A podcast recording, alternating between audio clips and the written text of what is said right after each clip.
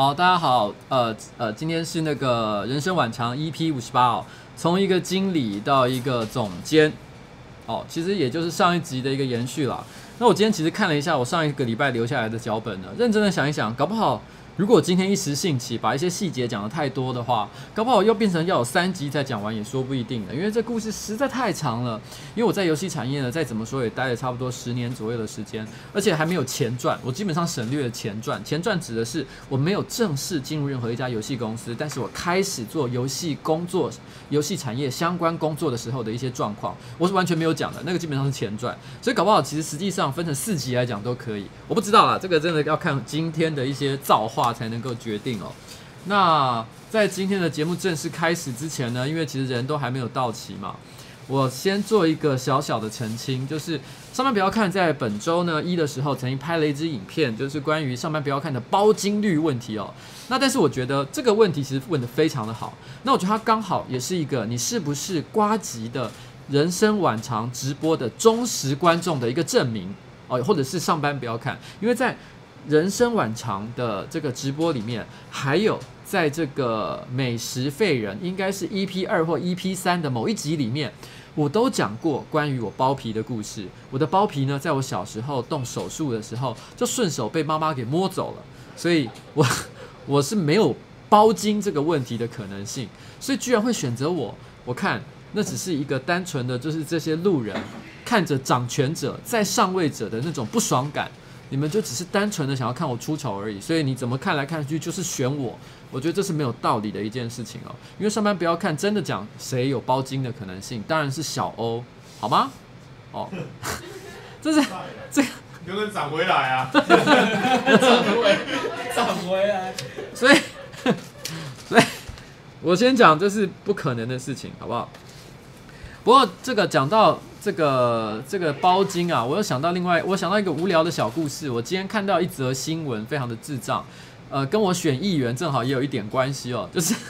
就是我看到今天呢，在那个日本的新闻，他有讲到说有一个叫。德岛市的一个市议员呢，他名字叫小林雄树哦，他在车站哦，在日本的火车站偷拍女高中生的内裤被抓到。那那个时候被抓到的时候，警察就问他：“你为什么在偷拍女高中生的内裤？”他就声称他是为了市政调查哦，然后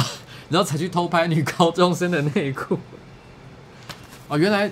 市议员的工作包罗万象，我真的是你知道学习了学习了。那以后呢，将来我在台北市，我也会好好的进行各种市政调查，然后呢，以利我的选民服务能够做得彻底，并且符合公众的一个利益哦。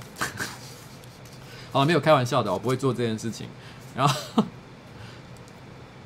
然后哎。我不知道大家有没有注意到，其实，在我的背后啊，我放了一一面小旗子，已经放了大概两三个礼拜了。它上面写了一段话，写说“人盖起城市，城市应待人温柔”哦。这其实是呃台湾一个就是呃。街友跟这个帮助贫穷等弱势族群的一个组织叫做人生百味，他们在最近十月的时候呢，办了一个展览，那就叫做主题就叫做 Four A.M. 凌晨四点，因为他的意思就是说，其实有很多呢很多东西你在这个白天就是光天化日之下你可能看不见，但是到了凌晨四点你就会看得特别清楚，譬如说贫穷或者是街友或者是一些弱势族群的问题。那我这几天呢，其实也因为为了要观察 Four M 的一些状况，甚至想要拍一些影片相关的一些影片，所以我最近这几天呢，其实我零呃白天我都在跑各种行程、选举啊什么之类的事情，但是到了晚上凌晨四点，我就会在万华那一带晃来晃去哦。说真的，万凌每天晚上凌晨四点在万华那边晃来晃去，偶尔会在那边遇到一些观众主动说：“哎，你怎么会在这边？”我内心都会觉得有一点点尴尬，因为心里想说：“你会不会对我有些误解，觉得我在做一些奇怪的事情？”没有，我是在做市政调查哦。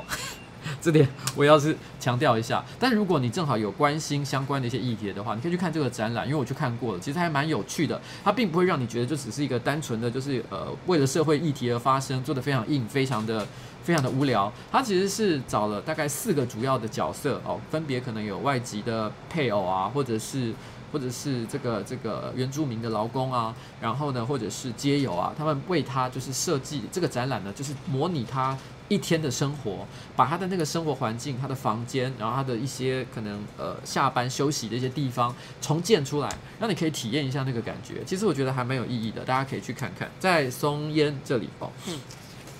然后，呃，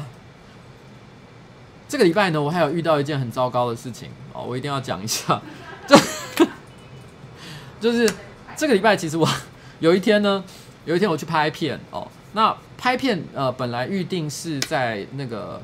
这个七点拍摄。哦，但是因为我们合，我们是跟另外一些单位做合作，那那个单位呢，他们希望可以提早一点点，但是他们就是在前拍片的前一天，他们可能临时通知说希望可以提早一点点，但是我们也是答应的。但因为我们可能个别我们公司很多人其实大家不同事情在忙，所以沟通的没有很彻底，所以有些人没有知道说其实我们那一天其实已经提早要到六点做拍摄，有些人知道，可是他却以为是在六点半。然后呢，那时候我们在五点钟其实就出发了，因为我们预期我们是要从这边开车到泰山那边过去，我们知道很远。所以，我们想说提早哦一两个小时出发，绝对不会有问题。结果没想到，我们竟然开了快两个小时，中间遇到了非常多的意外。结果后来到了七点快到的时候，我觉得我可以感觉到对方的怒气整个要爆发。那我们也觉得非常的不专业，觉得很难过。其实我们从头到尾都觉得真的是很不应该，所以我们拼命的道歉。然后我已经心里觉得很自责、很难过了，但好不容易把影片拍完。我们有点灰心丧丧志的，就是想说先离开，大家去吃个饭好，让大家振作一下。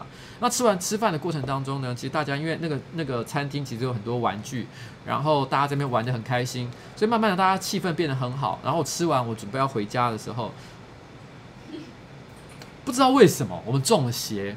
你知道这一整天我们都像中邪一样，就是我认为汤玛士应该会。因为我平常都会给他一笔零用金，就是可能一万两万块的零用金。如果有出外去办事情的时候，像这些餐费都是由他来付的。不过有的时候呢，我也蛮常主动掏腰包说：“哎，这一餐我来请。”那可是那一天呢，因为我觉得是出外做拍摄工作嘛，所以我觉得汤玛士一定已经付钱了，所以我就根本没有管账单，我就准备离开。可是不知道为什么，汤玛士当下也觉得老板应该已经请客了。然后根据这个关关的说法是，他当下其实有再三的问，问了三遍说：“有人付钱了吗？有人付钱了吗？有人付钱了吗？”但是没有人理他，因为那个时候大家都抱着一种赶快回家吧，今天真的是拍戏拍得有够累。然后我们就一群人一起走了出去。然后大概隔了半个小时，一个小时左右吧，我们回到了办公室。突然之间，粉专的私讯，我们看到有人丢来了一张照片，是那个账单的照片，是那一家店的店员或者是老板。他就说：“不好意思，你们刚刚吃饭没有付钱就离开了。”哦，他其实还知道我们是谁，还找到我们的粉砖，然后呢留了这个言说：“不好意思，你们没有付钱就离开了。”Oh my god，你知道吗？我有一种感觉就是。人家会不会觉得我们是不是以为自己是网红，然后呢，然后呢很了不起，然后呢 去人家餐厅吃饭可以不用付钱哦，然后呢我们就这样子走掉了。更何况我最近又在刚好在选市议员，会不会他也知道这件事情？他就心想说：天哪，还没选上市议员就想吃霸王餐？你，我当下，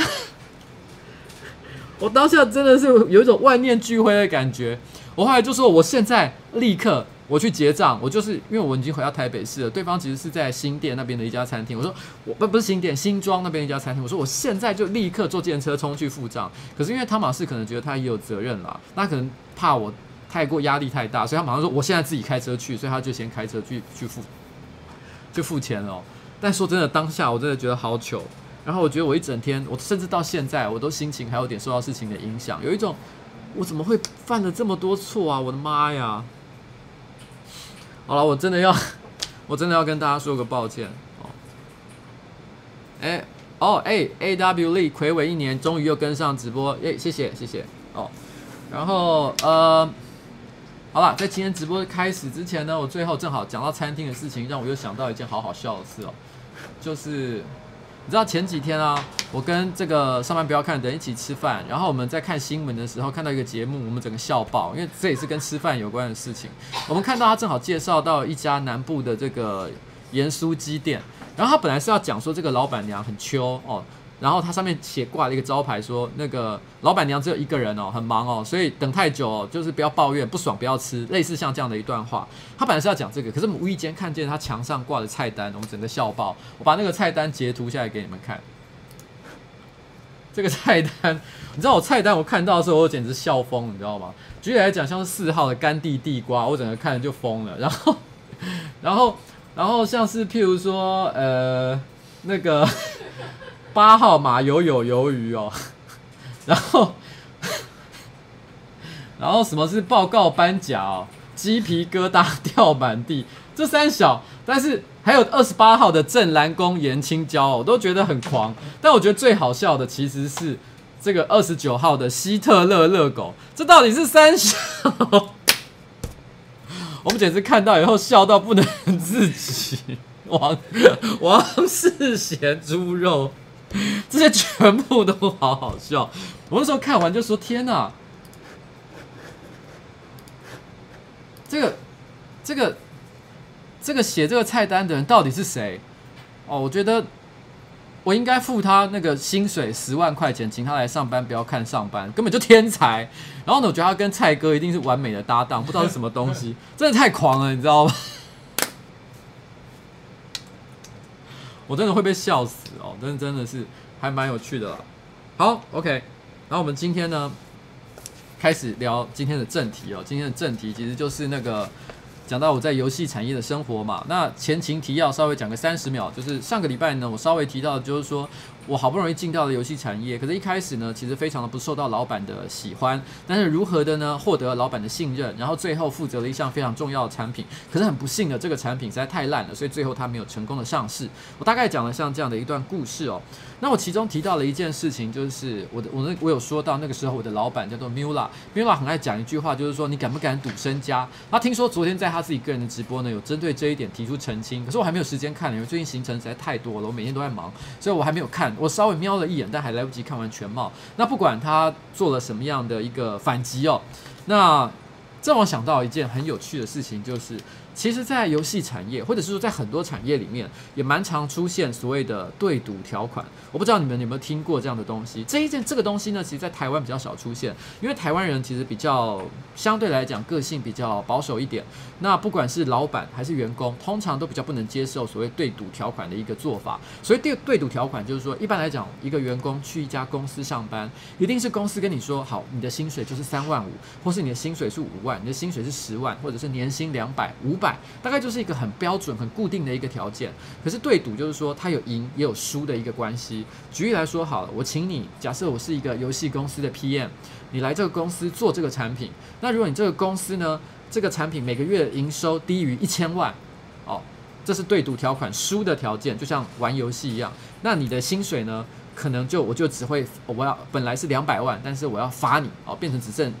打五折，变成一百万。哦，这是一个惩罚性的条款，但是如果呢，你把这个产品做到五千万以上的营收的话，诶，你的薪水本来两百万，我就立刻变成给你五百万，哦，给你一个很大的分红。那像是这样子的一个概念，这叫所谓的对赌条款，这在中国就非常的常见，因为中国狼性比较强嘛，大家就是想赌赌看我有没有机会一步登天，哦，所以就有很多的对赌条款。那因为后来其实，在网络游戏。然后呢，慢慢的没落，开始变成是以网页游戏、手机游戏为主的时代。可是因为那个时候呢，因为这个时代还在转换当中，所以到底网页游戏、手机游戏可以做到多大的成绩，其实大家都很难估算。那时候有一个中国游戏公司来到台湾，他就跟当时在台湾的负责人呢，也做了一个对赌条款。我有点忘记细节了，不过因为毕竟它肯定是比较机密的一个资讯，所以我就讲一个大概的数字给大家做，就是只是参考，不是真实的数字哦。它就有点像是说，如果你能够把这个产品哦。做到每个月超过一亿的营收了的话，那我就立刻分你所有总营收的百分之五。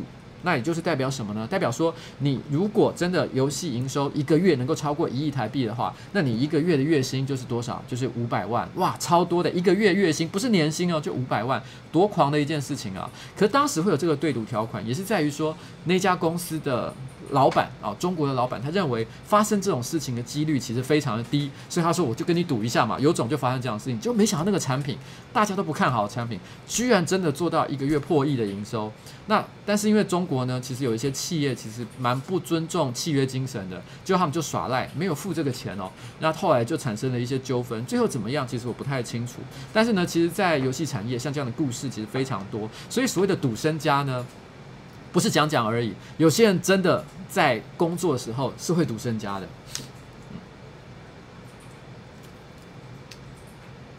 OK，好，嗯，在 Hellgate 地呃地狱之门之后，因为我们知道这个产品不会成功，所以我们马上就把我们的注意力呢换到了另外一款产品，叫做战锤 Online。Warhammer Online 哦，有一些比较老的玩家可能都有听过这个游戏。Warhammer Online 那时候我有讲过，Hellgate 的签约总共的这个是呃合约金额其实是九百万美金。那呃那战锤呢是大概五百万美金左右。那其实这些数字可能会有人说，诶，这算是商业机密吗？是可以透露的事情吗？其实是可以的哦，因为在那个时候，其实有很多大作都用非常高的金额去签，所以大家为了炫耀这件事情，因为那个时候其实有的时候合约的内容是很少会被公布出来的。可是因为在那个时代，其实非常的流行，只要你有签这种很贵的这个游戏，大家就会想要来炫耀一下，说你看我家很有钱，我可以买得起宾士，买得起宾利，哦啊美。就是买得起很高级的东西啊，像这样的一个感觉，所以我们那时候呢就会在新闻稿直接写，我们花了五百万美金，然后买了一款游戏叫做 Warhammer Online。但 Warhammer 呢，其实在那个时候，其实它在台湾其实没有什么人认识这款游戏。然后因为呃 Warhammer 它在欧洲或者是在美国可以算是一个很知名的一个智慧财产，一个 intellectual property。但是在台湾呢，其实没什么认识它。那很多人不知道的一件事情就是说，其实早年魔兽争霸。它不是魔兽世界哦，是魔兽世界的最原始的原型，是一个即时战略游戏。它最早在做这个呃这个即时战略游戏的时候，其实它在画那个人物的原稿的时候，是有一点点在模仿呃战锤的这个人物设定，然后有很多的一些角色啊兵种一些设定，其实也都是非常的相似。那因为其实很多人都有一个误解，觉得说 Blizzard 其实是一个非常有创意的公司哦，都是你知道都是很多作品都是原创，其实这一点是全错的，因为 Blizzard 从它开始到它现在。其实他绝大多数的作作品呢，都是模仿的。抄的、山寨的，你要你要说的难听一点，都是这个样子。因为像他在做即时战略魔兽争霸游戏的时候，其实他并不是世界上第一个开发呃即时战略游戏的，在他之前就已经有了。那那时候他模仿别人的概念，连图都是抄别人的，这是他一开始的原来的一个一个一个状态。然后然后呢，其实魔兽世界呢，还有后来很多它的其他游戏，它的元素都有采借其他游戏的一些影子。所以其实布丽萨这个公司呢，严格说起来，它并不是一个厉害的原创公司。而是一个它能够把产品打磨到非常完美的一家这个商业公司。也就是说，其实它不，如果你是以为说它是因为原创价值才获得市场上的胜利的话，其实实际实际上并不是这个样子，而是同样的产品，它总是做的比别人还要更好，这才是 Blizzard 的一个真相。那那个时候，呃。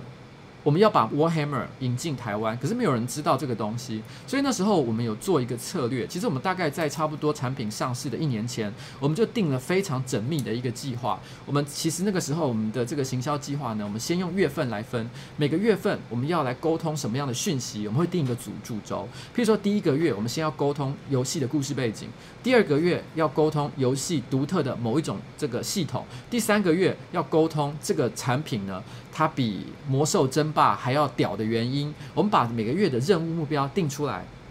然后再来细分每一个每每一个月的每一周，分别要做什么样的事情来达成这个目标。譬如说，我们要发一个新闻稿，我们要在社群写一篇文章，然后呢，我们要拍一段影片，我们把这些事情全部都依照。一个月、一个周，甚至最后是每天的一个一个细项，我们做出了完整的一年计划，去酝酿，让大家制造一个认知，就是说，我们最终其实想要达成的一个目的，就让大家感受到一件事情，就是战锤世界它其实是魔兽啊，战锤 Online 是魔兽世界的一个祖师爷。那这个事事情呢，其实我们后来其实做的算是蛮成功的。我们让这个产品本来是没有人认识，做到我们后来在上市第一天，我们发那个典藏版的时候。第一天马上就是一出货，立刻就销售殆尽，就完全卖光。而且那时候还发生很疯狂的一个情况，就是还有玩家他为了要抢到魔兽呃呃战锤 Online 的这个这个典藏版。他还跑去，他看在路上看到那个 Seven Eleven 的物流车，他还冲过去把他拦下来，希望可以直接从物流车上就买到这个典藏版。当时还有发生像这样的事情，所以我们认为说，其实在前期的一个酝酿来讲，我们其实算是做的非常非常的好。那个时候呢，因为我们呃，因为 Hellgate Online 的一个失败，然后我们其实内心是有一些挫折的，可是我们内心都一直，可是我们一直都觉得 Warhammer Online 的出现。一定可以解决我们所有的问题，只要它上市一成功，我们就可以一雪前耻，然后呢，让我们这个团队就是一飞登天。因为当时在那个公司里面，其实有一个情况是，那个公司本来哦，戏谷可能很多人都知道，它本来是一个以麻将为主的一个呃休闲呃与博弈呃休闲类博弈游戏的一家公司。那嗯，当时这个麻将游戏已经非常的赚钱。那我们是代理游戏部门，我们的第一个产品花了九百万美金，然后一毛钱都没有赚到。然后呢，我们又跟着花了五百万美金去买了 Warhammer Online。然后呢，已经这个团队已经存在了一年，快要两年，什么产品都没有推出，没有赚到一毛钱，只是不停的在花钱。难免公司的其他人会开始对我们产生一些。呃，负面的观感，他们会觉得他们赚钱都是为了养我们这个团队，然后我们这个团队没有任何的产出，然后呢是没有资格在这边，呃，不管是你觉得自己很自豪，自己有什么厉害的地方，你是没有没有资格做这些事情的。所以，我们一直都很期盼这个游戏可以马上上市，可以改变这一切的问题。不过，尽管啊，因为当时尽管当时是有像这样的一个气氛，可是我们从来没有没有把这件事情放在心上，我们都觉得一切你知道，光明的未来就在不久之后。同一时间，因为呃公司因为正好在急急速的扩张嘛，所以我们也被委托做了很多不同的令人觉得很兴奋的业务。譬如说那个时候我们公司正好要并购另外一家公司，那呃公司就有这个派我去做所谓的 due diligence。due diligence 就是他，如果你今天要并购一家公司的时候，你呃你会派人，还有会计师，还有一些相关的一些单位到这公司里面去确认。他这个公司里面的资产，然后人员，还有它的实际价值，是不是跟你就是如果要并购之后的，你对你在他并购之前的一个期望是否相符？然后。那个时候，Mula 就跟我讲，他说：“你知道吗？很多人这个工作十年都未必有一次去参与一个公司的并购案。你不过才工作两年，你就有机会做这件事情。哇！我跟你讲，这是非常了不起的一个经验啊！我必须坦白讲，那个时候 Mula 真的给了我很多很多的机会去做一些我觉得在两年之内你很难想象的，就是可以累积大量经验值的一些工作。这点我真的是非常感谢他。然后，呃。”同一时间呢，因为 Warhammer Online 它的这个公开发公司是在美国一个叫做 West Virginia 的地方，就是呃，然后然后那时候呃，因为我们要开始在技术上做一些对接，所以呢也要派人去出差，所以那时候我也是因因为这样的关系，我就跟着工程的工程师的主主管、技术的主管一起飞到了这个美国的 West Virginia，然后在那边待了一段时间，然后跟当地的那些外国人开会，然后一起工作，所以其实这些东西呢都。我你要想那时候我大概在职场经验也才不过两三年而已，然后这时候我突然之间可以参与很多很酷炫的工作，然后在国外出差，然后呢，然后然后，其实那个时候是非常兴奋的，你就每天都过得很快乐的日子。可是就在游戏快要上线的时候，Warhammer 就要上线的前夕，突然发生了一件事情。呃，Mula 那个时候在公司的职务是总监哦，他是一个游戏代理处的总监。然后那时候，呃，公司的 CEO，本来的 CEO 就是公司的老板哦，我们那家呃游戏公司的老板突然之间换人，因为我们总公司，因为其实那时候游戏公司是隶隶属于另一家更大的母公司旗下，那突然之间董事会派了一个新的 CEO 去取代旧的 CEO。那这个新的 CEO 呢，我们其实他。他刚上任的第一天，呃，或者是第一个礼拜，我忘记是什么时候。他跟大家开一个会的时候，他就突然做了一件事情。他对所有的呃中高阶主管一起开的会议里面，他这样说：“他说，接下来本公司最重要的目标就是推动 Warhammer Online 的上市。但是我担心呢，邱威杰就是我这个人哦，邱威杰他的能力不够，没有办法把这件事情做好。那呃，很感谢他过去这段时间辛苦的努力。”但是呢，呃，我想就是说，我要派一个人来监督他，哦、督导他把这件事情做得更好。然后他就指派了他当时的一个一起带过来的一个心腹的一个手下，然后呢，变成他说，你以后就跟他回报就好了。他当时为什么要做这样的事情呢？其实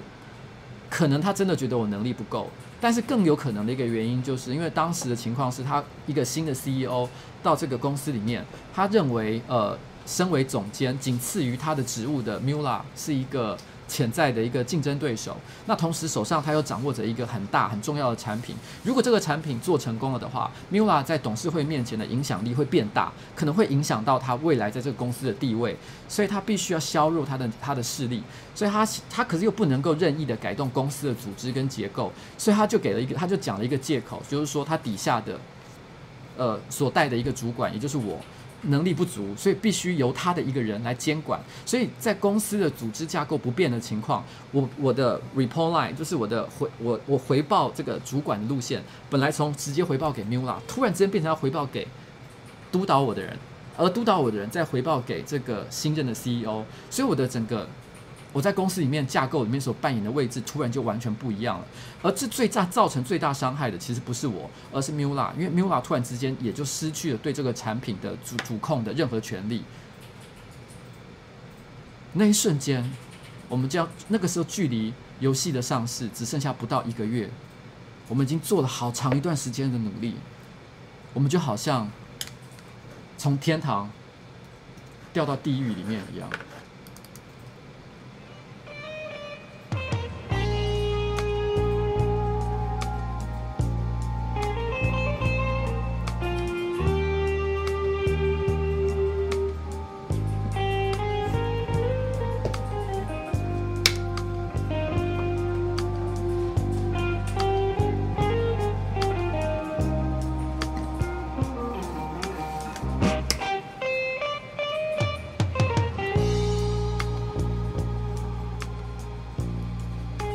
那个邱红红说，难怪今天很顺利，宝宝出来就好。修哥说，谢谢呱吉跟诺基周日的 VR 讲座的合作。然后噪音略略高哦，诶，这应该要责怪那个冷气机啦，不好意思哦。但再过一阵子呢，那个天气变更冷的时候，我想就不会有这个问题了。那个时候，其实我们，我我马上就去问 Mula，我问他我该怎么办。其实我觉得我有一点点被看不起，我内心很气愤。我一向是一个冲动的人，我想要跟 Mula 说，我其实可以不干，我就这样走了算了，我没有必要非在这里受羞辱不可。但是 Mula 说，这个产品对公司很重要，你是最了解这个产品的人，你从过去一年里面，你从一开始什么都没有的时候，你一路跟着他。到建制整个技术的架构，你都所有从头跟到尾了。全公司没有比，也没有任何人比你更了解这个游戏。如果你走了的话，会对影响这个游戏影响非常大。他希望我留下来，把这个游戏做好。所以后来我听了 Mula 的建议，我就决定不要对这件事情有任何的怨言，带领着我的团队，然后呢，尽可能的把事情做好。但是那个时候，其实我们有听到一些谣言，因为那个时候呢，我的团队总共有五个人。当这个 CEO 有这个新的职务的一个派令之后，这个督导的人，他马上就跟着带了另外五个新的员工加入这个团队，使得 Warhammer 的上市团队从五个人变成十个人。我们有在外面听到风声，有人说。其实他们是准备来取代我们的，只要他们觉得他们准备好了，了解这游戏的一切，我们就会全部被赶出去，可能被开除，或者不会被开除，但是被你知道打入冷宫都有可能。所以，我们一边上班，可是我们一边都不知道接下来会发生什么样的事情。可是我必须要说，当时那个负责督导我的，也就是新任 CEO 的心腹。其实他对我非常的友善，也非常的好。他其实来没多久，他其实很快就发现，其实在这个游戏，在这个公司里面，的确我是可能最了解这个游戏里面的人，这个游戏所有架构的一个人。那他也不希望，呃，他也对我释出了很多友善的讯息，然后也再三跟我保证，绝对不会让这个公司的老板把我给赶走。所以其实我还蛮感感谢他的啦，因为如果没有他去力挺当时的团队的存在的话，其实我们可能当时我的一些部署，可能都会面临一些比较不幸的结果。那后来也很奇妙的是，就是本来我们其实是跟一另外一个完全陌生的五人团队，是突然之间并在一起，但是隔了一两个月之后，其实大家都变成朋友，所以后来到现在。其实这个当年那个十人团队的人，现在仍然还持续在有联络。我们并没有因为这个上面的斗争怎么样，我们下面就有受到什么影响。这一点是我觉得还蛮欣慰的事情。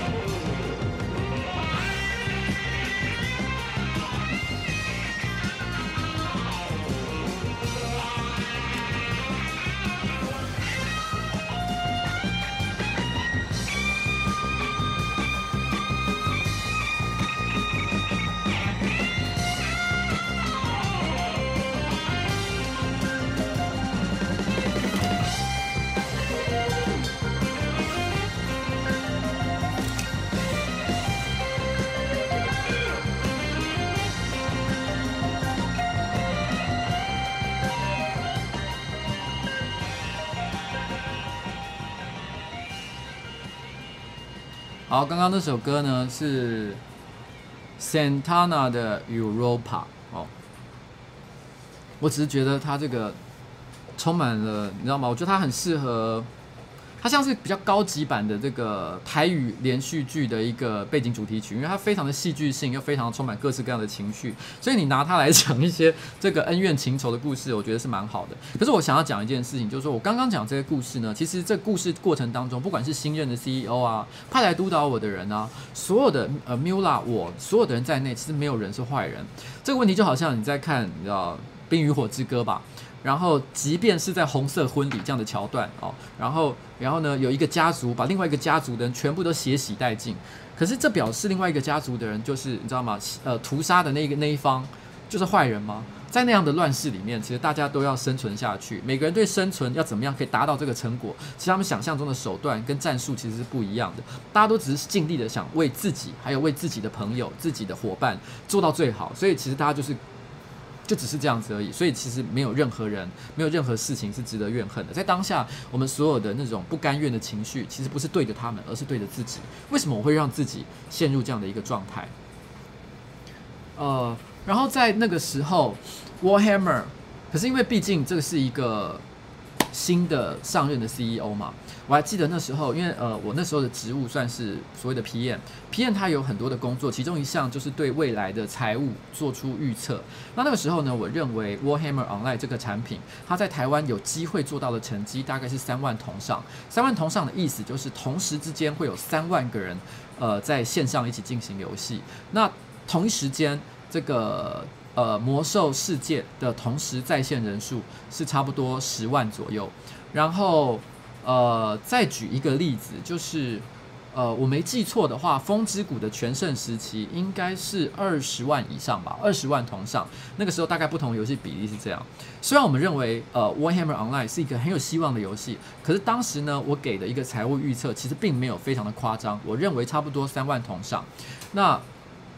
预测这件事情会影响到很多很多不同的。呃，事情哦，举例来讲，因为你预测会有三万同上，所以你就必须要买能够支付三万同上的机器，因为毕竟有多少人要来玩，你就要准备多少的伺服器，让他可以进去玩。那有多少人就会带来多少的流量，所以你要预买足够的频宽。所以其他，而且你有多少人，你也必须要买多少的这个这个，你要准备多少的一个客服人员去做线上的服务。所以三万流量代表的预，我我那三万呢？呃，同一时间。三万同上，它能够带来的总会员数跟付费人口，然后还有未来三年的一个财务预估，可以赚到多少钱，这个都是会有影响的。所以依照这个三万同上的预估，所以我不但会影响到成本，也会影响到我的行销预算。因为既然我我知道我可以赚多少钱嘛，那我花多少行销预算才是合理的，这个也是会有差别。所以我们那时候估了一个像这样的财务模型的时候，但是因为新上任的 CEO 呢，他非常的想要力求表现。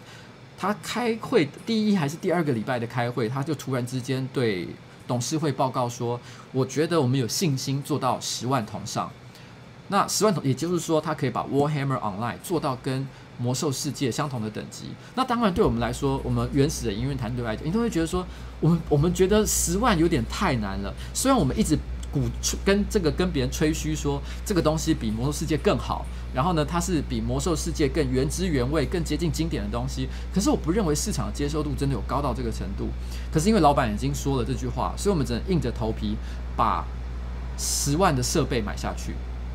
哎，不好意思，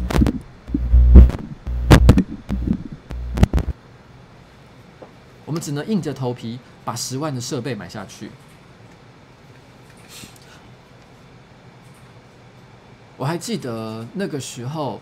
呃，上线没多久。我记得第一天我们的 beta，呃的测试，大概就是冲到了一万五千桶上。可是冲上去没多久，伺服器就发生了严重的障碍，就是就是宕机。然后呢，呃，可是因为毕竟是在 beta 测试嘛，其实大家都会多少会有比较高的容忍度。我们知道这个本来就是个技术性的测试，遇到一点意外也是合理的。可是当时这个就埋下了一个非常不安的影子。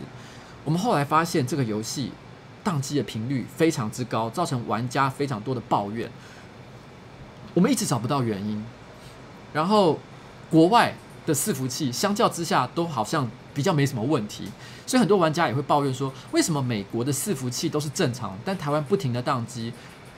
简单来讲，就好像我直播不停的落赛一样的感觉一样。我我们不知道为什么，很多关很多的当时的玩家都会说，是不是你们买的伺服器用的比较烂？然后呢，你们没有准备好足够的机器，所以导致你们的服务就是比较差。可是我们也觉得很奇怪的是，其实我们买的是比国外还要更好的机器，因为我们国外其实呃比我们早还要准备那批机器。我们买的是它下一批的顶规的，当时市场上顶规的伺服器。我们想不出任何理由会是伺会在这个硬体上出现任何问题。后来我们大概上线了一个月左右，我们才终于抓到了问题的症结点。原因是在于说，其实台湾玩家的游戏风格跟国外比较不一样。因为那时候台湾游戏玩家很流行一件事情，就是他们只要在一个区域，然后呢发现了有一个零星的战斗，他们就会立刻呼朋引伴，叫所有的人聚集到这某一个特定的区块里面，然后呢引起非常巨大的混战。那个时候，因为呃它不是呃。Warhammer 它并不是完全的一个无接缝世界，那它的一个小区里面，呃，我们发现它只要超过同时有五百个人，它就有很高的几率会触发断线。可是当时不知道为什么，在呃欧美的伺服器呢，因为他们其实当时所呃，其实在他们欧美得到的成绩其实并没有台湾好，其实台湾那个时候所得到的成绩是比他们还要好一点点的。然后，然后呢，而且他们这种群聚的效应没有这么的强烈。然后，所以他们从来没有出现一个一个单一小区同时有超过五百人的情况。他们遇到这情况的机会非常少。那我们几乎天天都有，所以造成我们一天到晚在宕机。然后，但这还不是最根本的原因。最根本的原因，我们后来发现，因为我们去追看那个伺服器的一个记录，因为当时的伺服器呢，核心是都是所谓的八核心的伺服器，可是它常常是在。八核心中的其中一个核心，一口气飙升到一百趴的使用率之后，整个伺服器就 crash。但是另外七个核心，常常都是可能只有二十趴、三十趴左右的使用率，这代表一件什么事情呢？代表它的 multi-threading 在程式写作上，也就是多执行序的写作上，其实是有问题的。它没有办法同时运用多核的运算能力，所以，所以这个是一个非常基层的一个引擎技术的问题。当时我们发现这件事情基本上是无解的。我们我们觉得那个时候那个游戏有一个很糟糕的地方，就是当它因为它是一个。RVR 就是国家跟国家之间的对战游戏，所以人太少的时候不好玩，但人太多的时候又会宕机。然后当它不平衡的时候，玩家会骂，因为假设有一个国家很强，一个国家很弱的时候，玩家就会觉得这游戏的平衡性有状况。可是太平衡的时候，因为我们后来曾经也发生一个情况是，我们发现这个某个伺服器其实强弱有有差异。一边的那个国家太强了，那我们就，我们那时候就做了一件事情，是我们 PM，然后还有客服人员私底下组成了一个工会，然后呢，我们会偷偷的跑去帮那些比较弱势的阵营，好不容易把两边阵营的这个这个战力拉的比较平均之后，结果我们发现玩家又开始抱怨了。因为战力太过平衡，所以总是没对战都没有发生胜负的结果，所以他们觉得好像一直处于战战局处于焦灼的状态，他们觉得很无趣。因为很多玩家他们最终想要追求的其实是一个大胜的感觉，他们并不想要每天就是打来打去，但是没有结果。他们总是希望自己是大胜的那一方，所以当有一边都是输得很惨的时候，输的那边会很抱怨。可当没有人是大胜的时候，大家还是会抱怨。所以变成说这个游戏不管怎么做都是错。那个游戏真的让我们真的是非常的一个痛苦。最后这个游戏呢，达成的最高同时上线人数是两万五千人，两万五千同上。哦，有人说 GM 可以这样吗？哦，扯爆！我坦白讲，做这件事情也许有些道德上的瑕疵啊，但是，但是我说真的，呃，因为当时我们就是发现这个国家这么不平衡的情况之下。不论如何，都要想办法，只要解救一下这个情况啊！我们我们也不能够任由玩家继续抱怨下去，所以我们只能试着尽可能的去救救他。其实当时我们为了解救这个游戏的，不管是伺服器的问题，还是游戏平衡性的问题，真的是费了很多很多的功夫。但是我们后来发现，这个游戏终究还是没有办法把它救起来。然后呢，它的人数就大概维持在两万五千同上左右，跟我本来估计的三万同上没有相差太多。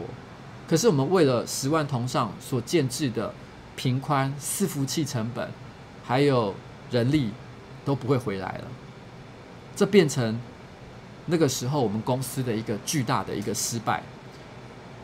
严格的说起来，我觉得作为如果纯粹就行销的结果来讲，我认为我们是做得很成功的。我们已经把一款本来没有人知道的产品做到所有人都想抢先玩玩看，但是这款游戏的营运。这款游戏的上线跟最终的结果，跟他财务的预估是一个大大的灾难。我还记得在我营运呃 Warhammer Online 那个时候初初期，我们还没有发现，我们还没有觉得它完全无药可救的时候，曾经有一个董事会的成员，然后他就派了他的助理来跟我喝咖啡。然后呢，这个助理他就跟我说：“呃，邱维杰啊，我觉得你是一个很有才华的人。我知道你在之前的这个主管会议上，然后呢被这个新的 CEO 哦所欺负，那我们也都为你觉得很抱不平。”他就悄悄的跟我说了一件事，他就说：“但是我想跟你讲一件事。” Warhammer Online 哦，是他上任之后最重要的一个产品。如果你把它，如果这游戏不幸做烂的话，他就铁定会被革职。然后他讲完了这句话之后，他也没有，他也没有说什么，他就离开了。但是他所想表达的意思其实非常的明显，因为其实即便是在董事会里面，也有各种派系的斗争。那刚好。这一个董事会成员，他是不喜欢新任 CEO 的那一方，所以他透过他的助理来暗示我说：“也许啊，你就不要把这个游戏做好了哦，你就故意搞烂它，那这个老板就完蛋了哦，那就会让你得偿所愿。”可是当时啊，其实我也马上跟 Miula 讲了这件事情。那其实我跟 Miula 共同的感觉都是，我们都觉得不论怎么样。Warhammer 都是我们的小孩，我们都不希望把它做差，所以，我们那个时候为了在它的上线过程当中，我们真的是用尽了一切的手段，希望可以，你知道，做各种人工呼吸 CPR，希望可以把它救起来，但是终究还是没有办法。最后，这个游戏失败了，CEO 也真的被革职，他就下台。然后就在这个时候，呃，Mula 接任了新的 CEO。突然之间，我们那个部门从全公司最黑的部门变成最强的部门。然后我从本来被压到最底层的 PM，变成公司就是当时可能虽然同样都是叫做 PM，可是我那时候就是老板身边的 PM。所以某种程度上来说，几乎公司所有很最重要、最机密的一些任务，几乎都是会，我都会呃牵涉其中。所以那一瞬间，突然之间，我们有一种就是谷底翻身的感觉。这就好像在看那种中古世纪的那种战争的那种影集，或者是你可以说就是就是《冰与火之歌》吧。你知道，就是突然之间反杀一球的感觉，就是哇，突然之间，你知道吗？就整个完全局势完全不同啊！然后我那时候，我这时候的那时候的心情，就像是这首歌。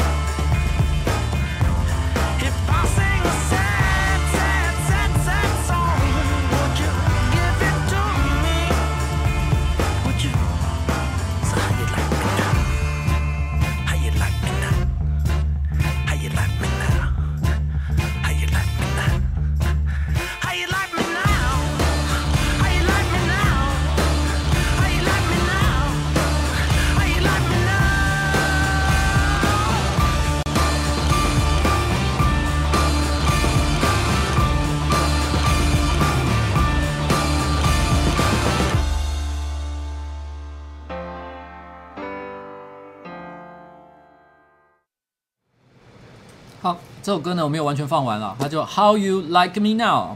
它这是一首歌叫 The Heavy。其实我以前电台的时候放过一次呢，意思就是说怎么样？你现在觉得如何啊？它有点像这样的一个感觉啦，就是那时候其实我内心就会，我没有这样表现出来，但是我是内心的确会有一种，终于你知道吗？命运又重新掌握在自己手里面的一个感觉。那个时候在，在我。在那家公司影响力最大的时候，我同时带好几个不同的部门，甚至包含公司最赚钱的麻将部门。但我坦白说一件事情啊，其实我去带麻将部门的时候，我觉得我在做的事情跟之前那个被姚田派来监督我的人，其实是一模一样的事情。因为其实对我来讲，我并不是很了解矽谷的麻将产品。然后，那我之所以必须要去带麻将的团队，也是因为 Mula 他没有办法信任原始的团队，所以他必须要放一个他信任的人，让他去带他们。那我觉得其实对当时的这个呃本来负责在带这个麻将的 PM 其实不是很公平，所以我也那时候我也觉得我应该要像之前带我的那个兼督导一样，那我也必须对他们尽可能的，就是不要说去在专业上面上上面给他们一些呃不应该的阻挠，但是当时的情况就是有一点点像是你知道十年河东啊，你讲出名字啊？我讲到什么？啊，我讲出来什么？我有讲出来吗？有，有，有，有。我没有吧？有啦，有啦。哦。好，OK，好。等一下，等一下，来，我们继续讲。其实严格讲起来，我觉得是不好的哦。然后，烦呢、欸。没事啊，没事啊。不要啰嗦，好不好？其实刚有人提到一件事情，就是说，他说戏骨其实就是这样子内斗给把把他那给就是玩垮的。某种程度上来说，我觉得是真的，因为在我在那边公司大概待了六年多，总共换了七个 CEO。说真的，我觉得怎么可能会有任何一家公司就是在六年之内就换了七个 CEO，它会是一个很好的一个状态？不可能的。所以其实是，唉。就是这样，因为任何的政策，你不给他一点时间去执行，你也很难真的看出它的成效。你就是这样子，诶，好像不太行，马上换一个人。说真的，我觉得也不是一个很好的做法啦。因为每一个 CEO，我相信他们都有一些他们自己想执行的事情，可是可能一年之内是做不到的。所以，我们也不会让市长或者是任何一个呃一个领导人物只做一年就让他下台的。我们一定会给他一定的一个工作时间嘛，去证明自己。但但是在那个时候，呃，嗯。哎、我要讲什么？我自己都忘了。然后突然之间，我扯到整个整个。不过我说真的，其实，在那段时间工作过程当中哦，呃，在那个时候的呃呃，就是我被撤换，呃，换了新任 CEO 的那段时间里面，其实我觉得我那段时间呢，也是我人生当中啊，算是在职场当中过得特别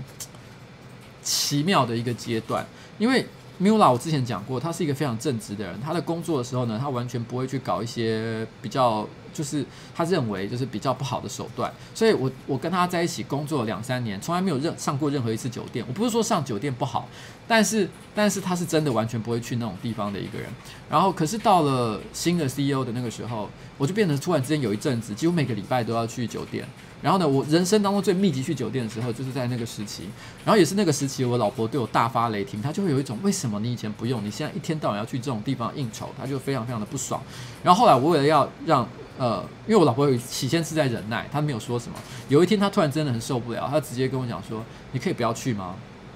然后我我也我也我我觉得我这件事情，因为我老婆真的生气了，所以我不能违抗她。所以那一天呢，我记得我把那个时候的老板还有他的客人送到酒店的门口，然后我就坐着，然后呢，他们以为我要跟着他们一起下车，没想到我就直接叫计程车开走。我我叫计程车开走的时候，我还记得那个 CEO 整个就这样，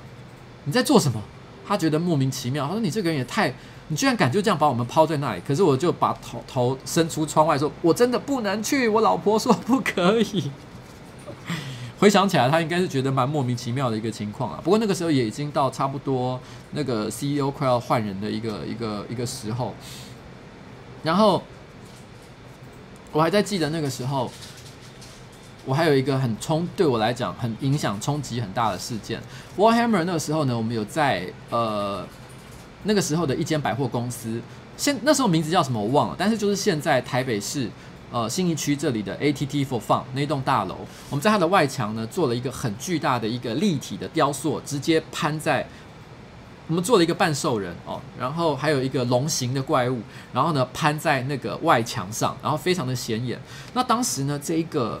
这个呃制作物，我们觉得有很高的几率会违反这个台湾的一个广呃户外广告的法规，因为户外广告法规其实对于就是你的那个广告制作物能够突出建筑物有多长的距离是有限制的。可是我们很明显就是超过了，那我们知道我们一定会被检举。可是我们当时就觉得这是一个。很显眼、很有话题性的事情，我们宁可让它闹闹上新闻，但是我们也不希望没有人注意到，所以我们就抱着这种这种心情，我们就做了那件事情。但是后来，因为老板，因为后期他可能觉得就是说，诶，发现游戏的成效可能没有太好，所以他必须要开始在原来所花的行销预算上有一些收回收，就是不能把呃像之前一样花的那么的那么疯狂。所以那时候他突然间就交付我一个任务，他就说。我们必须要想办法，让我们这个已经上架、已经那时候已经做好、都已经放到 ATT for Fun 的外墙上的这个广告，它可以折半、打折，价格打折，打一半之类的，可能五变成五折的一个情况，同时还延长它刊登的时间，本来可能放一个月，让它可以变成放两个月。然后你知道这是一个我对我来说，我觉得这是一个很离谱的要求，因为厂商其实没有犯什么呃明显的错误。哦，然后，然后我却要凹它打折，然后呢又要延长广告刊登的时间，哇！你知道要做这件事情只有一个办法，就是我当天把这个那个广告公司的人找来，然后呢在会议室里面痛骂他们一顿，指责他们在这过程当中所犯的所有错误，所有大大小小错误全部挑出来，把他们骂得狗血淋头之后，然后告问他们说：“那请问一下，你们接下来要怎么负责？”我在做这件事情的过程当中，其实我内心感到其实是蛮冲击、蛮难过的，因为我觉得其实好像做人没有必要做到到这个地步。可是这是一个工作，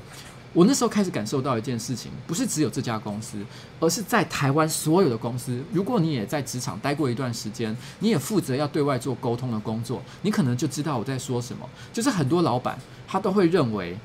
能够杀价、砍价、砍到见骨流血的才是好员工。哦，如果你没有办法为公司做这件事情，就表示你办事不力。然后，所以我们总是要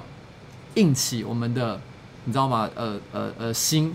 或者是脸厚，把让让脸皮变厚，然后说出一些其实我们不见得自己真的认同的一些话。这件事情其实某种程度上来讲，间接的影响到我后来创业这件事情。我其实，在很多提到创业的直播或者演讲里面都有讲到，我之所以决定创业，是因为我觉得在我工作的过程当中，其实我从来没有打从心底的认同过任何一个老板。我觉得我其实不是说我觉得他们做事情完全是错的，而是说我觉得他们总是会讲一些话，做一些事情我不能认同。而这件事情是其中一个我印象最深刻的。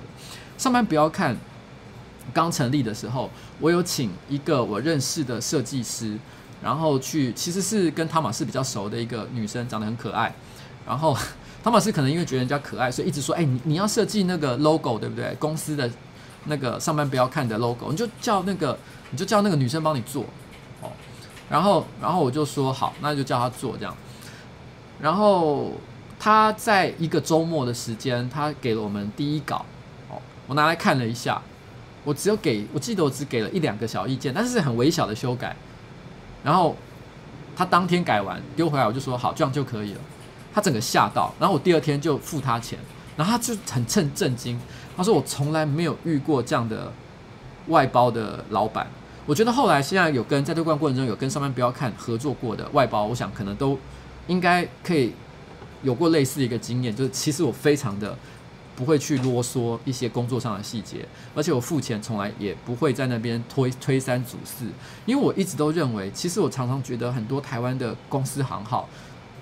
我觉得在这些不必要的地方去做尊节跟节省，然后呢忽视这些外部工作人员的一些专业，其实我觉得是一件非常不好的事情。我希望可以证明一件事情，就像我选举想证明一些事情一样，我想开一家公司，不要去苛对这些外包的厂商苛刻。但是我一样可以把成绩做起来。如果我能做到这件事情的话，我就能够证明一件事，就是从以前那些老板一天到晚去在那边刁难那些外部的设计师，然后外包的工程人员，其实没有意义的一件事。我是这样觉得啦。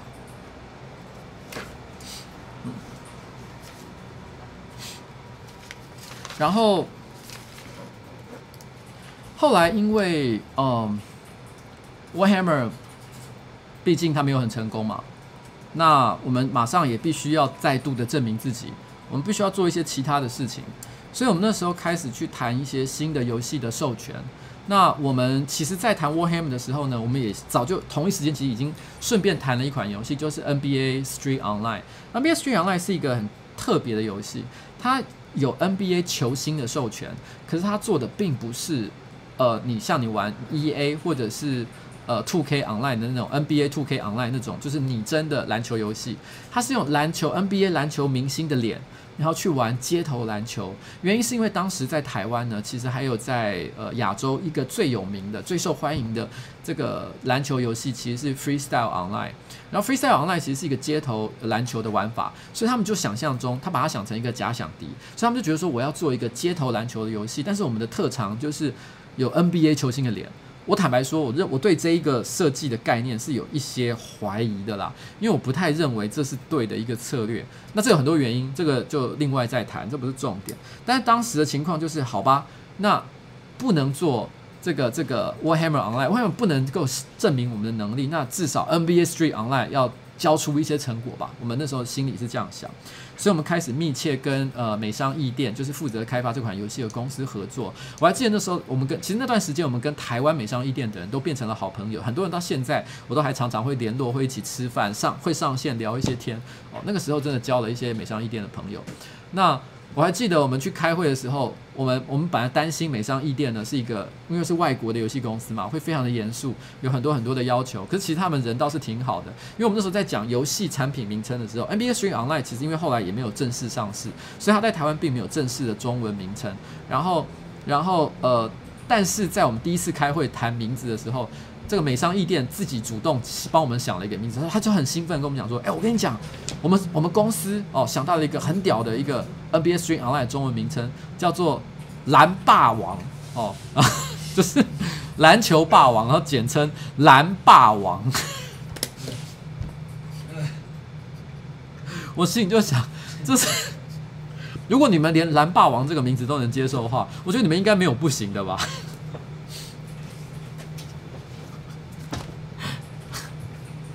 所以，所以他们算是也蛮强的一个团队了啊。但这游戏没有上，不然很可惜。搞不好蓝霸王真的是会一炮而红的一个名字。好，但是嗯，那个时候我是要负责 NBA Street Online。然后呢，我同一时间啊，因为那时候公司呢。商务发展的工作没有其他人可以帮忙，所以主要是由我来做。所以我也常常那时那段时间常常会飞韩国。那时候我谈了一个新产品，哦，就是 AVA，哦，AVA 其实很多人可能就有玩过，因为后来他转手给 Garena，哦，成绩也还不错。然后。我那时候其实 AVA 是我跟 Mula 一起去谈的嘛，我们两个人都很喜欢这个游戏。可是当时 Mula 的想法是他觉得 NBA Street Online 比较重要，他希望我可以来照顾这款游戏。然后他觉得 AVA 他对他的信心其实比较有限。他那时候呢就找了一个新的 PM，不过那新的 PM 呢其实也是 Mula 本身交往了很多年的一个好朋友。那他觉得他也能力蛮强的，他觉得说他可以接负这个重任，可以在短期之内。哦，对，哦，对啊。你要秀一下嘛？秀一下，对不对？对啊。好了，因为他们有，因为我以前有秀过，直播时有秀过，这就是 NBA 蓝霸王的纪念球，然后上面还有 NBA 的授权标志哦，这绝对不是唬烂的，你知道吗？全世界就只有几颗而已。然后那一年的胜利队伍是是谁啊？我突然忘了。他是二零零八年的 champion，所以二零零八的 champion 上面有写是谁？我记得有写，但我忘了是，我忘了是谁，惨了，我的，好，算了，不重要。对，蓝霸王的纪念球。哦这个蓝霸王纪念球呢，其实在以前我直播的时候有聊过这个故事，然后就是就是就是那时候还发生一个小插曲，就是因为那个全世界只有几颗的这个 NBA 纪念球呢，就放在我的桌上，然后那个时候的新的新的呃新的那个 CEO 来到我这个座位，他就拿起这个球，一直说哇这球好棒哦，怎么会有这个这个好棒，然后一直讲一直讲。那我就跟他说，对啊，这颗球只有只有全世界只有几颗哦，是厂商送给我的。然后讲完，我就低头继续做我的工作。然后，然后那个老板又继续讲一句，哇，好棒哦，真的好棒哦。然后，然后我就继续做我的事啊，对啊，对啊，很棒。结果后来他后来 CEO 就走了，走了之后，那个督导我的人就骂我说，干你白痴啊你！老板这样讲，意思就是叫你送他，结果你居然在那边北烂。可是我那时候不是故意的，你知道吗？我那时候是真的完全没有想到这件事情，就是说啊，原来这个时候按照职场的规矩是要拿来送给这个老板，所以所以是算是呃我小小的白目了一下，但真的不是故意的。然后那时候我们有 AVA Online 嘛，然后呃。老板派给这个这个工作给那个朋友来做，然后那时候我就负责做这个 NBA Stream Online。可是 NBA Stream Online 跟 Hellgate 后来变得有点像，就是我们一直在那边谈谈来谈去的，做出来的东西都很像赛，往往复复都一直没有什么结果。那时候弄到非常的煎熬。后来 ABA Stream Online 上线，其实成绩还算不错，但是呢，但是但是虽然没有到很。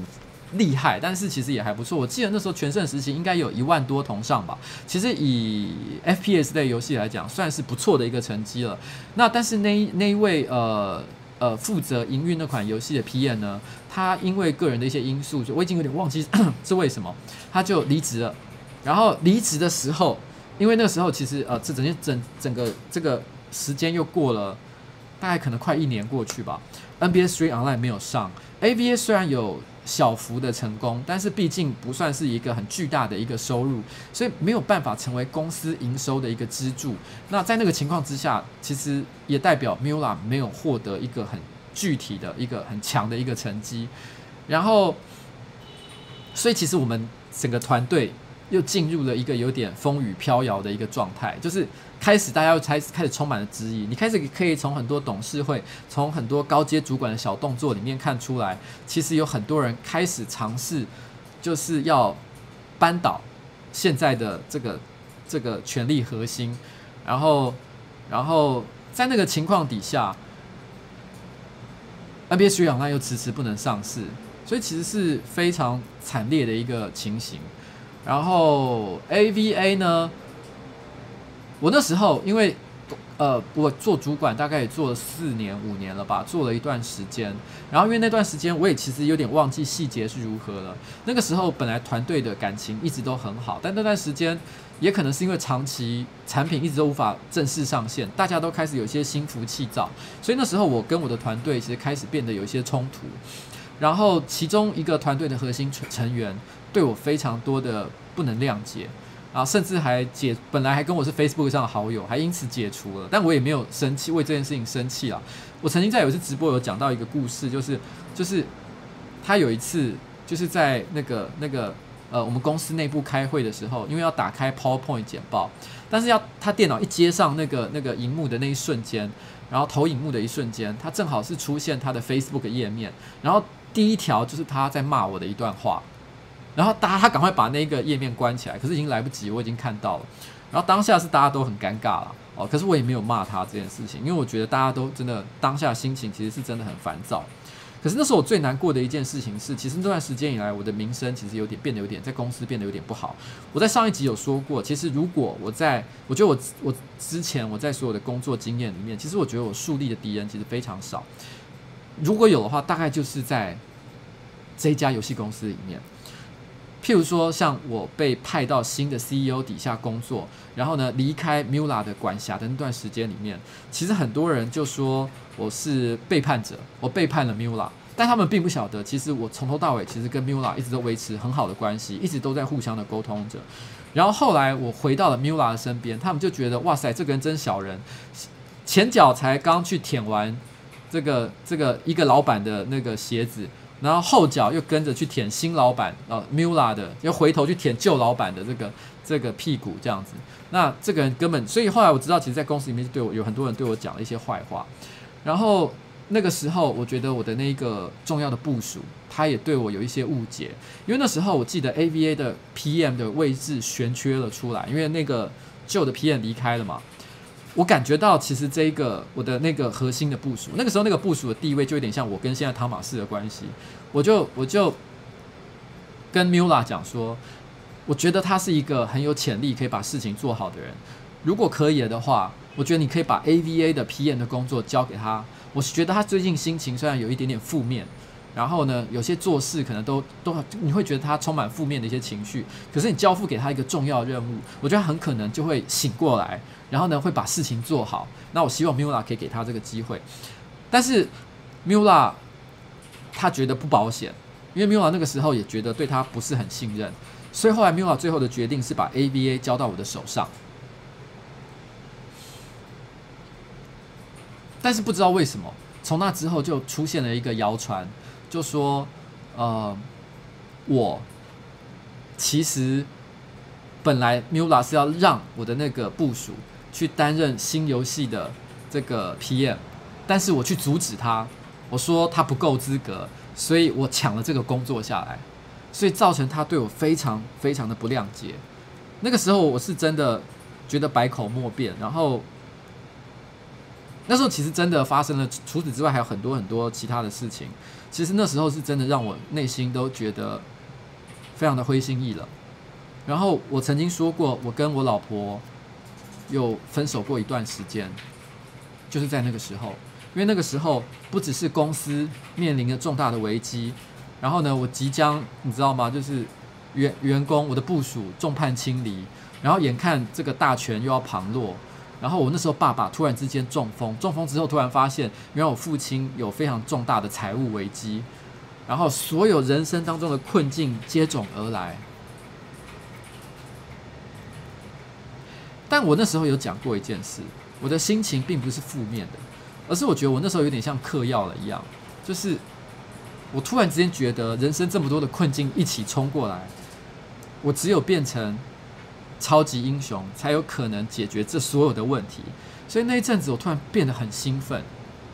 我对所有的事情都充满了冒险跟尝试的欲望，所以我做了一些。不好的事情，就这样。那是我人生当中大概是最疯狂也最黑暗的时间吧。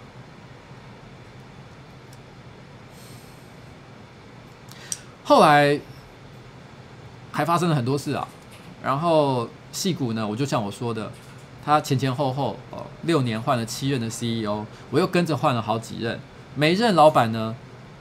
都有不同的个性，不同的想法。每一老板第一次见到我的时候，对我都是充满了不信任。他心里想说你是三小。然后呢，每一任我都试着取得他们的信任，慢慢的变成他们的可以接受的一个核心的成员。可是到最后一任，第七任的时候，其实我已经觉得要放弃了。我觉得这个我已经再也没有办法继续这样下去。我觉得好像这个是一个永远打不完的战争，然后再加上那个时候公司内部又有一些对我的黑函，可能有一些呃，有些人就是流流对我有一些负面的一些流传有传言。那时候我正好刚去菲律宾出差，然后呢要帮公司在那边建立一个有有点类似办事处的地方，因为我们那时候要做一些新的业务在菲律宾那里。我在那里，我觉得我我觉得。我在菲律宾当天，我就觉得我我看到那些黑函的时候，我突然之间有一种我不想再继续跟他们纠缠下去，于是我就飞回来的当天，我就跟一个黑 hunter，然后签好了合约，然后就呃离开那个戏谷，然后到迪士尼去上班。我某种程度上来说啦，我就是有一种对游戏产业那时那个时候。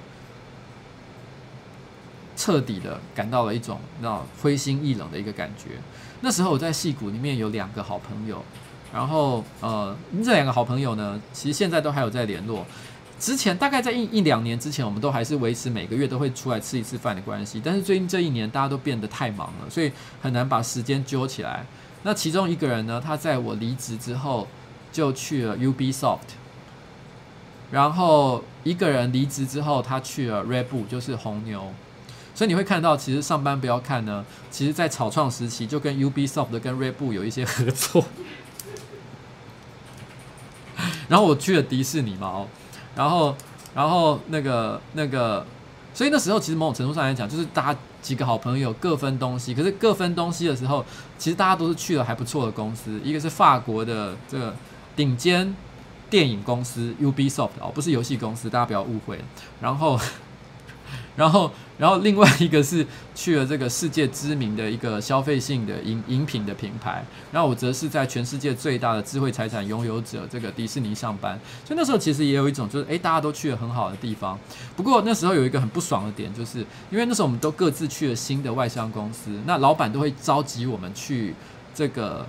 这个呃老板的那个公所在的地方去开会嘛，然后呃 Ubisoft 的那一位。因为 Ubisoft 总公司是在法国，所以他是去巴黎开会哦。然后 Red Bull 的那一位呢，他是去总公司是去奥地利开会哦，一一个风景很美丽的地方。然后我呢，则是去北京，因为我隶属于北京迪士尼那个时候。然后那个时候北京正好你知道吗？还没有下雪，但是已经是冬天了，非常的冷。走在路上哦，我已经穿了最厚的外套，我还是一直在发抖。然后天空的空气，呃，天空看起来又很灰，然后空气又很糟，然后呢，呃，又没有什么好玩的东西，好玩的事情，就是因为相较于上海或者是深圳那些地方，北京我觉得，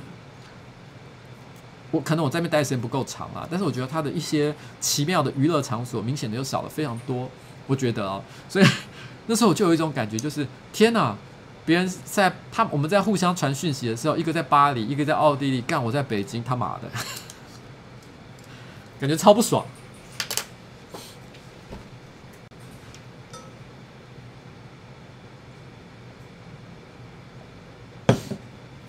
好了，就这样。对，还拦不到计程车，真的是气死我。所以，所以那时候是真的觉得，呃，虽然是去都是去很好的公司，可是我好像。并没有是最好的待遇的那一个、真北宋。但之后呢，我就去了，在迪士尼的故事，我已经在另外一集的直播有讲过了。在那之后呢，其实我人生又有一个很剧烈的一个发展，就是我跑去了香港。哦，最强的手机游戏公司就是神魔之塔，神魔之塔也是一个蛮精彩的经历了。但我实在不太知道神魔之塔的经历，我可以讲多少？因为我前面其实很大胆，你知道吗？很多人说干，你是不是讲很多商业机密？我是觉得还好啦，我讲的基本上都是一些公开的事实，一些真的太太不该讲的，我已经都没讲了。那我讲的一些东西，的确有可能会有一些人觉得说干有点刺耳哦，对一些人来说，但我觉得那还算是我可以承受的范围之内，毕竟我这个人本来就。没有，从来就没有在阻止自己的嘴巴讲一些得罪人的话，所以我是觉得还好。但是神魔之塔毕竟关系太近了，最近这几年内的事情，我不知道我能讲多少。那今天的时间也晚了哦，所以让我思考一下。来，我们现在放今天最后的这一首歌《How You Like Me Now》的 Remix 的版本。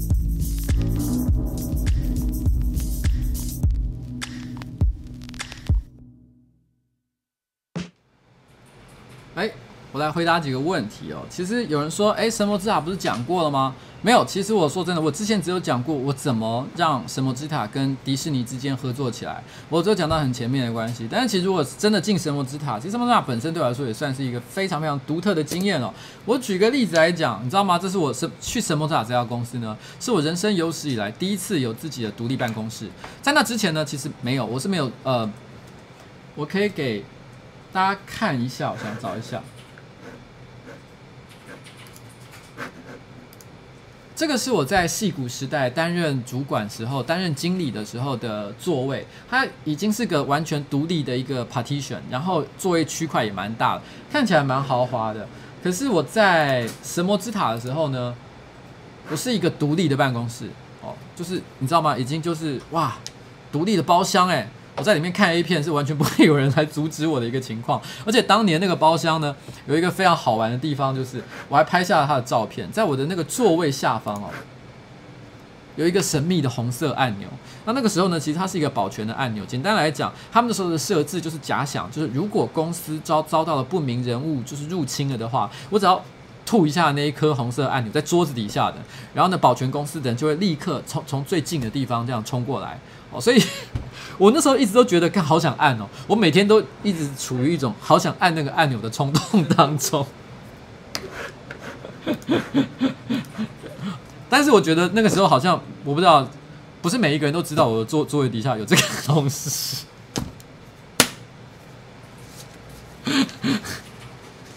还蛮好笑的。那有人问一个问题说：“哎，汤马士是什么时候的事情啊？”汤马士其实是。在做 Warhammer 的时候加入的，不过他那个时候呢，因为他是我那个团队，算比较晚期加入了，所以他是一个菜鸟，然后他并不算是那个团队当中的核心的成员，但是呢，呃，汤马士在离职之后。他后来也也去了一些不同的地方工作，但是一直都有跟我保持联系。那后来因为他有一些生涯、有一些不同的规划，所以我又把他拉进了这个神魔之塔这个公司里面，所以我们又又再续前缘这样子，大概是像这样的一个关系了哦。然后有一位说，呃，什么 God Frog 七二四说一元干一杯啊，对不起，我今天正好没有喝酒，但是好干一杯。Paul Lloyd Lloyd 说：“暴雷王吃我一拳哦。”N Y L I N G 力说：“故事音乐人生晚茶好，谢谢你每次都有来。”然后，所以他大概是差不多是那个时期了。然后在差不多战锤那个时代呢，呃，在后期，其实我那时候在后期的时候，我一直觉得自己有一个我我个人是觉得小小一点安慰的地方，就是说，虽然我们终究还是没有办法推出一个独一无二、能够成为公司支柱的一个超级成功的产品。哦，可能一个月营收有五千万、一亿，甚至像神魔一样，一个月营收超过四亿，这样这么巨大、这么巨大成功的一个产品。但是 AVA 其实交到我手上的时候，其实状况并不好，因为它本来上线的时候成绩还不错，可是当那个 PM 离开的时候，大概只有全盛时期的大概百分之五十左右的营收，它掉了非常非常的多。然后那个时候，其实我也是花了一番力气，把它从只剩百分之五十的营收拉到巅峰时代的一个状态。然后我那时候呢，还被交付了一个乱七八糟的产品，不想乱七八糟，就是已经进入那个疗养病房的产品，就是已经营收小到根本没有人去在乎它，然后呢，没有人在管的一个产品，就是叫做那个《嗨呦冲天跑》。我不知道有些小朋友可能还玩过那个，有些有些年轻人可能小时候玩过这个游戏。那游戏后来也被我就是做到，就是营收有翻倍。那那。但是其实还是很烂了哦，还是很营收还是很小。那我其实是勉强的有救起的一些，就是就是呃一些产品，把他们从这个 ICU 重症病房把它带了出来。但那个就是我在矽谷的时候，你知道吗？所留下的最后的遗产了。其他的其实我觉得说真的还好。这段六年的时间，好像做了一场非常漫长的梦一样。对啊，然后嗯，所以我也曾经做过这个游戏的 PM 一段时间了。光明战记的话不是我做的，光明战记是讲起来很有趣啊。光明战记的 PM，我不知道有人知不知道，雅虎有一个虚拟的 VTuber 叫做虎尼，虎尼的幕后的设计者就是当年光明战记的大 PM，然后小 PM 呢，就是大 PM 下面都会跟着一些小 PM 去辅佐他哦，就像是我跟汤玛士之类的关系这样。是谁呢？是我老婆。我老婆人生当中曾经有一小段时间，大概就那一两年的时间，她曾经跟我待过同一家公司，但是在不同的团队负责另外一个产品。但是那是我后来也都会跟别人讲，那是我人生当中觉得我跟我老婆感情最不好的时时刻，因为我跟她在同一间公司上班，然后你知道男生跟女生的个性有一个不一样的地方是，就是男生呢总是觉得。我们总是很女生有时候会有呃很多的抱怨，很多的困扰，但是呢，女生在讲这些抱怨困扰的时候，男生会做一个错误的事情，就是想要提供他解决的方案。但其实女生并不想听解决方案，她只是想要抱怨，她只是希望你体贴温柔的把这些话给听完，然后跟她加油打气，这样就好了。她并没有想知道这件事情要怎么解决，这跟男生的思维很不一样。以前如果他是别家公司的人，然后他跟我说他的老板如何如何，公司如何如何，我都可以很简单的拍拍他肩膀说：“哎，辛苦啦，你可以做得更好啊，怎么样，加油啊！”但是当他跟我在同一家公司的时候，他的老板就是我的同事，然后呢，大老板也是我共同的老板的时候，突然之间我很难。再用同样的态度去面对他，因为我会有马上内心就会想到跟他截然不同的一个观点，并不是说他是错的，而是本来在某同一件事，在不不同的眼中看起来就是不一样的事情。所以我后来